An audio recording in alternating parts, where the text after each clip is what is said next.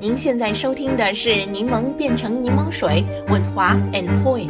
商业世界千变万化，在这里，让我们立足北美，聚焦分享如何将挑战变成机遇，让柠檬变成柠檬水。柠檬听众朋友们，大家好，我是华。大家好，我是 Poi。呃，我们呢，在这个柠檬水播客刚刚开播的时候啊，好像就是在二月初的时候，曾经请来这个 Return Modeling 的创始人莫娜老师来跟我们分享疫情时代纽约时装周的一些未来的趋势。当时呢，线下时装周已经停止了两年，今年九月份纽约时装周重新开始线下操作，所以呢，我们又把我们的老朋友莫娜老师给请回来，听听他跟我们分享一下纽约时装周的第一手信息了。太好了，欢迎欢迎！谢谢华姐，谢谢 Paul，很高兴又来柠檬水做客了。哎，莫娜老师，再次欢迎你回来柠檬水做客啊！你呢，是我们其实是我们这个播客节目的第一位嘉宾主持人，对吧？啊，是的，是的，非常荣幸。对我们也很非常荣幸的啊！这次呢，纽约时装周呢是在停止了两年以后，第一次全面在线下举办的大型时装周。那么你觉得这次这个时装周和疫情之前有有什么不同呢？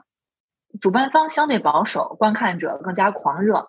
能够看出来，在疫情之后，主办方和设计师们在成本上都有所控制，设计师们发布的服装数量也有所减少，都比较保守。但观众们都很激动啊，大家都在秀场流连忘返啊！这不就是大家说的报复性旅游吗？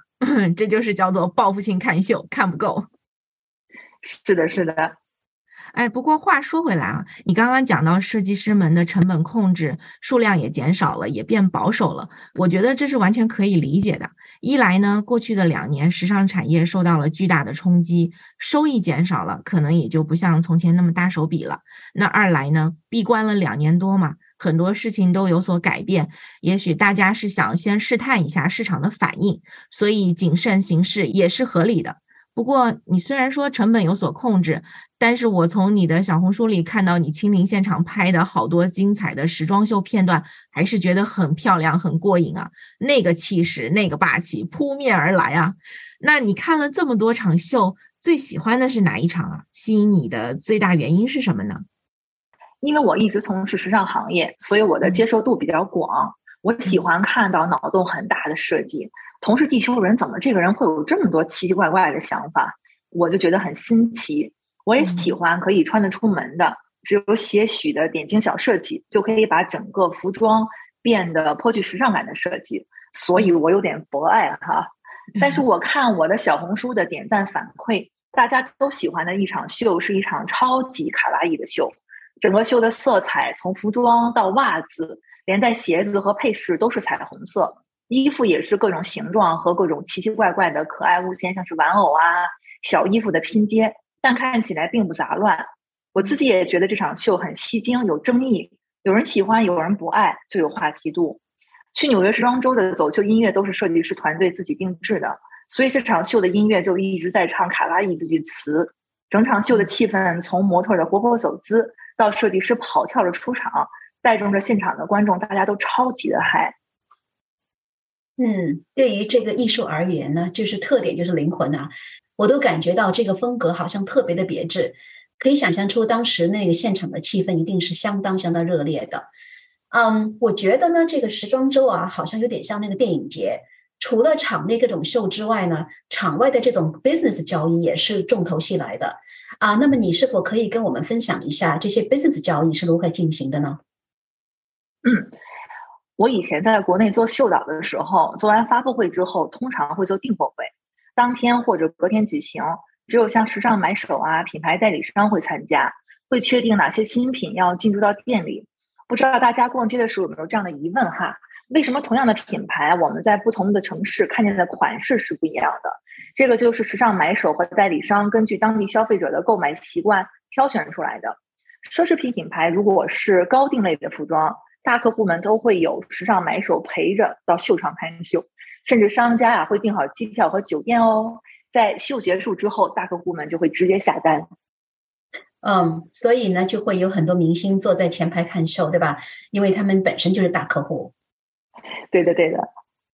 那作为时装设计师来说，特别是那些还没有非常响亮的名气的那些设计师，应该怎么样才更能引起市场的关注呢？简单来讲，就是要有想法，要有特点，要有话题。比如被称为“鬼才设计师”的亚历山大·麦昆就是代表。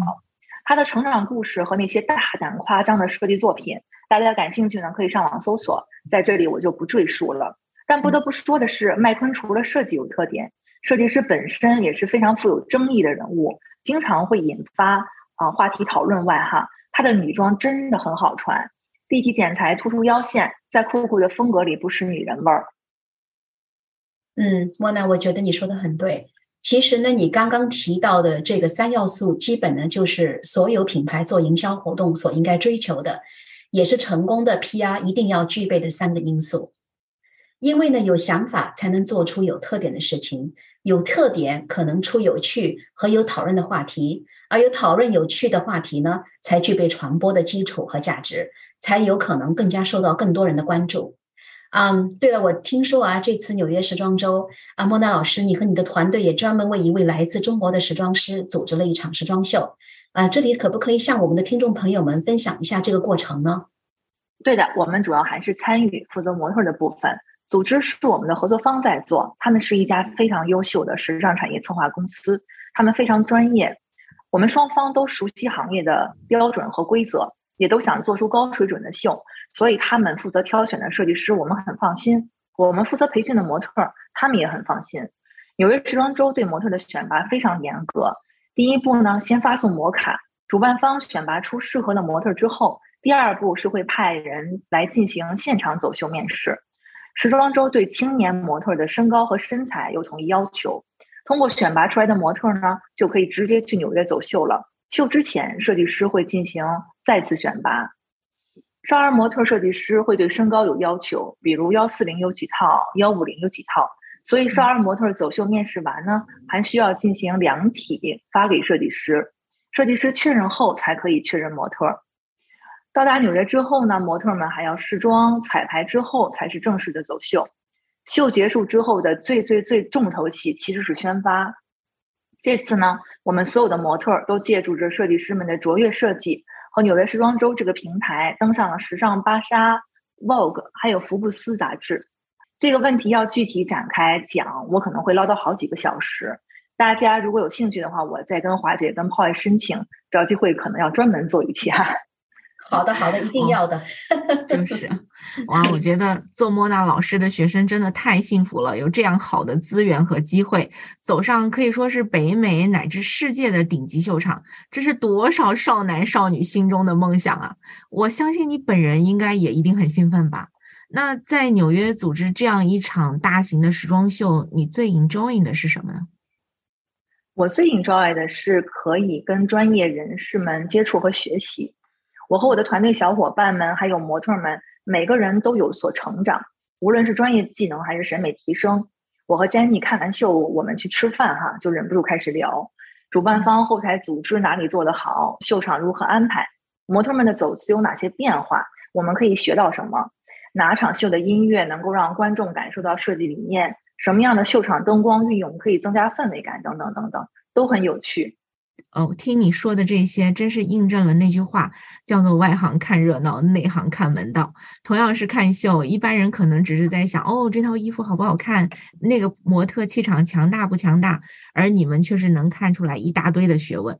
那我知道 Mona 老师在中国的时候就一直在这个时尚领域深耕嘛。那我也很好奇，在你接触的所有的设计师当中，国内外设计师相比，我们中国的设计师有什么样的优势？又是又有什么是需要进步的呢？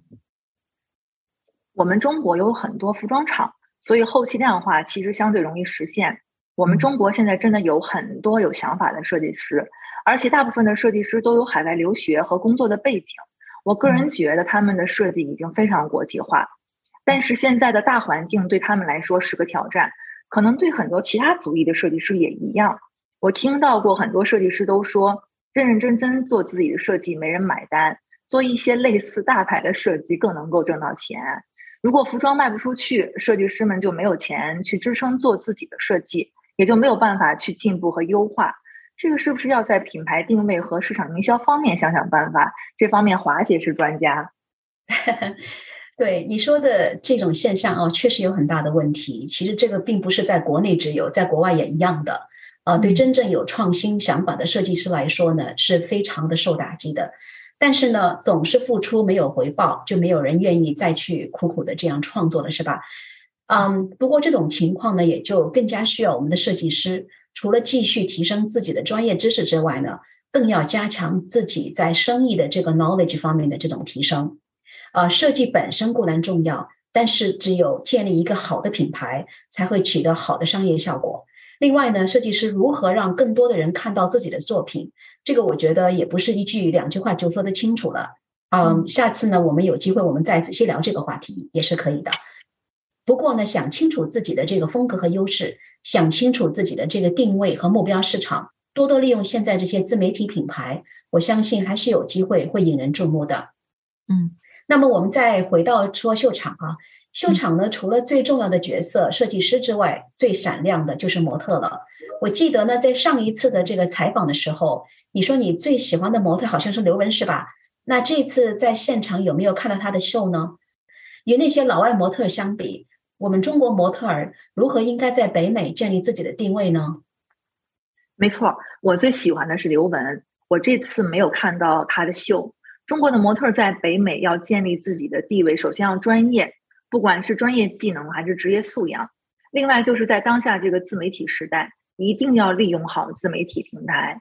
我们今年的 MA 超模大赛增加了与国内的知名模特经纪公司东方宾利的联合选拔，东方宾利的评委老师们和国际部的星探们都有在问选手们社交媒体的粉丝数量哦。秀是服装品牌进行市场营销的一种方式，其他方式还有明星代言啊、红人街拍啊等等。只要这个品牌它需要中国市场，它就会需要中国模特。如果这个模特不仅专业，还自带流量，我想这是当下不管在哪一个国家、任何一个品牌都需要的模特。所以在自媒体时代，每个人都要学习和思考如何进行个人品牌的打造。嗯。你说的太对了，你讲的这一点又再一次提醒我们打造个人品牌有多重要。那我们经历了这个 blog 播客时代、微博时代、微信时代，现在又到了短视频时代。每个时代都有它媒体自身的特点，也都有各自独领风骚的人物。在这个商业时代，对于潮流，为了实现更高的商业价值，我们不应该去拒绝，而应该尽可能的去拥抱它。经营好自己的社交媒体，就能够为自己带来更多意想不到的机会。包括 Mona 老师你自己，也是在努力的经营自己的 ins 微信视频号和小红书，对吧？我就是在小红书上得知你去纽约的。那谈到纽约啊，我记得你曾经跟我说过，多伦多的时尚氛围太弱，好在离纽约比较近，也算是扳回一城。你应该也是疫情之后第一次去纽约吧？这次去纽约感觉如何？觉得疫情对纽约造成了什么影响吗？我个人没有感到有任何的影响。曼哈顿依旧堵车，时代广场依然喧嚣，秀场里人挤人呐。我曾经在纽约住了好多好多年，所以对纽约一直有非常非常深的感情啊！希望也是能够尽快的重新回去看一下现在的纽约。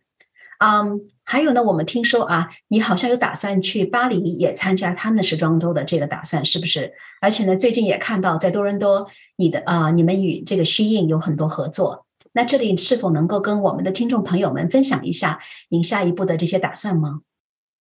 嗯，只要疫情不影响，我们会每年两季都去四大顶尖时装周，去不同的秀场，无论是小众的还是一线大牌的，带着我们的多伦多和蒙特利尔线下的学员。美国线上的学员去开阔视野，去学习提升，因为对我和我的团队小伙伴们来说，要做就要努力做到行业国际最顶尖。疫情后呢，我们公司也有一些变化，我从公司的资深小伙伴里锁定了我的合伙人 Jenny，选拔出了预备合伙人们，让他们开始啊和练习独立负责和发展不同的相对成熟的板块。同时呢，我也有幸与几位优秀的小伙伴们一起继续开展。被疫情耽误了的板块，他们都是非常值得我学习的各个方面的专家。与 Shein 的合作呢，是君红跟我一起在运作的 The Next Influencer 的板块。我们希望呢，用泛合伙制的模式，把加拿大的红人们的流量集中。Mode Six 呢，明年会继续与 Floor 的合作，做出高质量的时尚活动，让参与的人都能够获得沉浸式的美的精神享受。通过活动的影响力呢，也去分享美好。我很庆幸能遇见跟我想法一致的小伙伴 Jenny。我们今年 Mode Six 少儿秀场的全部门票收入都捐赠给了多伦多病童医院。每个人都有需要帮助的时候。虽然不多，但是我们代表大家传递美好和爱的小小心意吧。成为一家立足海外、有口皆碑的我们华人的时尚教育机构，依然是我们的目标。那接下来呢，我们还有许许多多想做的、有趣的又有意义的事。等我们都脚踏实地的做到了，我再跟大家分享。嗯，太棒了。我觉得你们完全可以把华人这个定位语摘掉，因为我知道你们的水准和资源真的不输任何一家加拿大的模特教育机构，完全有能力面向所有的族裔。加油加油！谢谢姐姐，我们是面向所有的族裔，但我希望通过我们的精益求精，让大家知道我们华人的教育机构也是具备高水准和值得信赖的。是的，是的，相信你们一定可以的。好了。那今天的节目呢，就到这里了。在结束今天这一期的节目之前，我们也想询问一下我们的听众朋友们，你们对今天的话题有何感想呢？欢迎大家去我们的网站 turnlemonintolemonade 点 com，点击我们今天这一集的 link。如果你想加入我们在多伦多的柠檬群的话，请与我们联系。我们的微信号是 realstone，r e l s t o n e。我们的网站上也有其他的联系方式。谢谢大家的收听，我们下期节目再见。再见，再见。感谢收听我们这一期的内容，欢迎订阅我们的 Podcast 频道，搜索“柠檬变成柠檬水”。我们期待与你一起热爱学习、热爱思考、热爱品牌、热爱挑战。